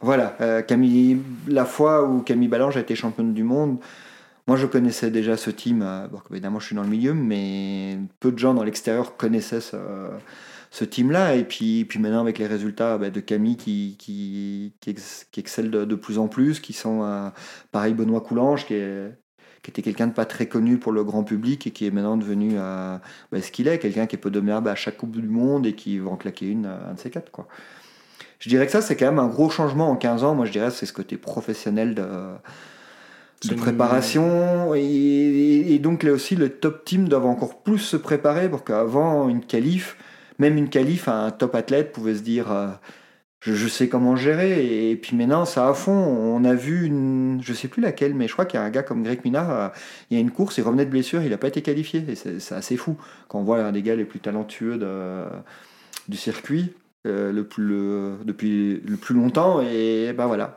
une qualif, c'est à fond. Et une finale, c'est deux fois plus à fond. Et maintenant, il y aura encore plus ça l'année prochaine. Je crois que pour les athlètes, ça va être plus de changements. Pour nous, les photographes, ça va peut-être pas changer. Enfin, à voir, mais j'ai pas l'impression, j'ai pas l'impression que ça va changer beaucoup de choses euh, à l'heure actuelle. Euh, je le sens pas comme un gros changement. Mais pour les athlètes, ça va être une autre approche, euh, plus, encore plus, ils seront encore plus à fond tout le week-end. Est-ce que tu aurais des conseils à donner à des jeunes photographes ou vidéastes finalement, qui, des vidéastes qui ont un métier assez similaire au tien, un jeune qui voudrait se lancer? Bah, Je crois comme tous ces métiers, sport où il n'y a pas de débouché au départ, il euh, faut y aller, pas, pas avoir peur. Il euh, y en a qui peuvent émerger très facilement, d'autres pas. Moi, ça a mis beaucoup de temps, par exemple, pour émerger. Euh, bah voilà, c'est qu'il faut croire en ce qu'on aime et en ses rêves. Enfin, c'est vraiment bateau ce que je dis, mais c'est ça. Faut jamais lâcher, en fait. et comme je dis, il y en a qui. Il y en a Peut-être très facilement, ils arrivent et puis avec un peu de chance, on peut très vite tomber, ou du talent, très vite tomber sur les bonnes connexions. Voilà, moi, ma première connexion, par exemple, euh, au départ, était un team euh, sans... qui était inconnu, qui m'a pas fait émerger tout de suite. Bon, ou la chance, le, revers de la médaille, c'est qu'il fallait croire dans ce team et qui, qui maintenant le, est un des plus gros teams euh, à l'heure actuelle. Et c'est vrai qu'il faut investir un peu de son temps, un peu de son énergie. On ne sera pas forcément payé tout de suite, mais, mais ça paiera toujours à un moment donné. Voilà, et pas avoir peur de pas, pas se croire. Enfin, oui pas se dire on va arriver là, on va tout de suite gagner de l'argent aussi ou ça. Moi, je crois qu'il faut, enfin, comme, comme tous ces, enfin, comme toutes ces, toutes ces choses où il y a peu de débouchés, où finalement, bah, on voit photographe de Coupe du Monde euh, professionnellement, on est peut-être 20 dans le monde euh, à faire que ça. Ce qui, est, ce qui évidemment très peu, mais euh, on voit des nouvelles têtes, il y a, ça peut fonctionner, il y a de la demande quand même, mais il faut, ça claque pas des, on claque pas des doigts, il y en a qui mettent du temps et il faut, faut y croire faut jamais se donner les moyens de, pouvoir faire ça. Moi, ça a été cet investissement la première année, je crois, d'être sur toutes les courses. Bah, bah voilà, ça m'a coûté beaucoup d'argent. Je me suis retrouvé euh, plus que dans la merde quand j'ai fini tout ça. Euh, J'avais pas les parents qui pouvaient m'aider ou quoi que ce soit. Et c'est vrai que c'était la grosse galère. Quoi. Quand, j'ai fini ma saison de Coupe du Monde, j'étais comme ça et plus de. Plus, ouais, tous les comptes qui, sont dans le rouge euh, vif et, puis voilà. Mais euh, j'avais vu quand même des, choses positives qui s'étaient faites et puis, puis ça m'a permis de donner de la force, continuer. Et c'est pour ça que j'ai fait aussi beaucoup de petits métiers à côté. Euh, enfin, je, pas spécialement de petits métiers, mais j'ai fait des métiers à côté qui m'ont permis de, de, de, me développer toujours en photo, quoi, en ayant toujours ça en ligne de mire. Il faut, il faut faut avoir un but et essayer de se donner les moyens pour le faire et pas c'est pas parce qu'il y a un, deux, trois, quatre, cinq échecs. 15 euh, après, euh, non je rigole. Mais, euh. Petite question matos, Keno, avec quoi est-ce que tu travailles? De manière assez synthétique. Hein. En gros, je travaille avec du Sony, mais je n'ai pas d'amour particulier pour cette marque. C'était un bon objet pour travailler à l'époque où quand Sony a fait les un moment était plus rapide en autofocus, c'est ce que j'avais besoin, et je suis passé en Sony pour ça. Mais je ne suis, pas, suis pas un culte du matériel. Il y a quand même quelque chose que, que tu n'évoques pas, c'est que photographier une Coupe du Monde, c'est photographier dehors, quand les pilotes roulent sous la pluie, la neige, la grêle ou le vent, le est aussi avec tout son matériel. Euh, euh, qui coûte plusieurs milliers, dizaines de milliers d'euros, c'est la même chose pour toi. Avec 15-20 000 euros de, de, matériel à exposer dans toutes les intempéries, c'est de l'électronique. Donc euh, ça vient fiable, mais c'est quand même pas non plus. Euh, ça résiste pas à tout. Donc il, ouais, faut se protéger. Il faut, parfois ça peut arriver qu'un appareil tombe en panne. Euh, une fois j'ai eu ça à Cairns. Tout, on devait voyager très très léger parce qu'on devait prendre du matériel d'athlète aussi. Hein. C'était voilà, un peu à mes débuts. J'avais un vélo dans à mon bagage, donc j'avais pas de vêtements hein, spécialement. On avait prévu qu'il fasse beau, bah, il n'a pas fait beau il a plu comme j'ai jamais été et comme j'ai jamais vu autant de pluie et j'ai un appareil qui a lâché à ce moment-là, euh, bon, qui a séché et qui a, refonctionné derrière, euh, mais je me suis retrouvé avec euh, plus de boîtier et alors qu'on est en Australie et donc il faut trouver un boîtier, le photographe a pu me prêter du matériel, etc. Il y, a une, il y, a une, certaine solidarité quand même entre les vidéastes et les photographes sur les Ouais, vraiment. J'ai une autre fois aussi, j'avais pété sur un shooting en dehors d'une course, j'avais fait une chute avec mon matériel, j'avais arraché, j'avais cassé mon matériel. Euh, ça s'est su et tout de suite j'avais des photographes euh, de la Coupe du Monde qui m'avaient proposé de prêter euh, leur second. Comme maintenant on a souvent, bah, une fois que ça tourne, on essaye d'avoir au moins deux boîtiers et voilà. en cas où il nous arrive quelque chose, mais c'est vrai que ça nous permet aussi de prêter à, quelqu'un. Il y a quand même une belle solidarité. C'est quand même un beau, c'est un beau milieu, quoi, en général. Deux ou trois objectifs que tu pourrais conseiller à un débutant qui veut se lancer dans la photo de VTT Ou un objectif? Bah, Je dirais, moi, c'est pas mon préféré, mais c'est celui que j'emploie le plus, c'est le 70-200. Ça, c'est c'est inévitable. Et un grand angle, je dirais qu'avec ça, on fait tout. Moi, après, j'ai un amour pour les focales fixes. Euh, l'objet est plus beau, euh, le, le, allez, l'aspect est plus beau, mais c'est pas trop pratique. Euh, simplement, avant, j'avais que des focales fixes, mais j'avais un sac qui pesait 20 kg, donc on l'a toute la journée sur le dos. On aime bien un peu les zooms, mais c'est vrai que c'est pas. De nouveau, ouais, c'est quelque chose que j'ai choisi pour la praticité C'est comme ça qu'on dit. Euh, pas, et pas pour le côté euh, bel objet, euh, je crois que si. voilà. Keno, où est-ce qu'on peut retrouver ton travail? Pour l'instant, que sur Instagram, de photos de vélo. Après, bah, sur différents médias qui m'ont suivi, sur des magazines principalement Big Bike. Je Vojo accessoirement Vojo peut-être? Vojo. le site où je travaille le plus, donc le site web pour qui je travaille, Vojo. tu veux qu'on recommence? Non mais attention à toi. non, non, c'est vrai, principalement Vojo et qui j'ai pu faire... Ce moment-là. Donc euh, qui j'ai pu faire des photos de Coupe du Monde, mais pas spécialement. Il y a une série que j'ai pu faire pour Vojo, j'étais carte... Euh, j'avais carte blanche qui était très chouette, qui était pour Vincent Tupin, où je me suis vraiment amusé à, en retouche, où moi j'adore cet aspect, enfin moi je viens de la culture bande dessinée, et j'adore ces rendus d'images euh, très bande dessinée euh, dans les couleurs, et pour ce truc Vojo, je m'étais... J'avais pu vraiment délirer avec ça et j'avais pris, du, j'avais pris le temps en retouche qui me changeait un peu des Coupes du Monde on n'a jamais le temps. Et j'aimais bien avoir, avoir une, une, un rendu un peu qui, fait enfin qui est complètement fausse mais en même temps qui on a l'impression que c'est réel quand on la voit mais en même temps qui est totalement fausse euh, que j'ai passé des heures en retouche pour avoir ce rendu là et voilà. Justement est-ce que tu euh, est-ce que tu restes photographe en dehors des coupes du monde? Alors euh, comme tous les, les, cordonniers sont les plus mal chaussés. J'ai une petite fille de deux ans. Je crois que j'ai jamais pris mon appareil pour faire une photo avec mon appareil. Honte à moi. Mais non je si ouais, je fais des photos de coupe du, en dehors des Coupes du Monde, bah, par exemple un article pour euh, Vojo, un article pour, euh, pour autre chose. Euh, voilà, oui, donc tu as d'autres clients en dehors J'ai d'autres clients pour les Coupes du Monde. Mais moi, je, la photo, je fais uniquement professionnel et je, je fais très peu de photos pour moi en fait. Ok. Merci Keno. Et j'en profite également en tant que jeune photographe en 2013 pour te remercier de m'avoir accompagné euh, sur la première Coupe du Monde qu'on a faite ensemble. C'était en 2013 où tu n'as pas hésité à partager un petit peu tous tes conseils, ce qui était bien utile à l'époque. Eh ben, c'est cool, bah voilà, c'est cool que tu aies pu employer ça. et merci pour ce lunch ride et d'avoir partagé un petit peu toutes ces 15 dernières années. J'espère que je vous ai pas trop saoulé avec mon bavardage excessif, mais, euh, mais voilà, en tout cas. Euh, content de l'avoir fait et voilà, et c'est cool que des médias euh, comme Vojo qui sont passionnés euh, continuent à faire vivre cette passion. Le Lunch Ride, c'est terminé pour aujourd'hui. Merci de nous avoir écoutés. Si ça vous a plu, n'hésitez pas à nous le dire, à noter ce podcast et à le partager. Vous pouvez retrouver tout le travail de la rédaction sur votejomag.com, au format papier sur Vojo Magazine et évidemment sur les réseaux sociaux. A bientôt pour de nouveaux Lunch Rides.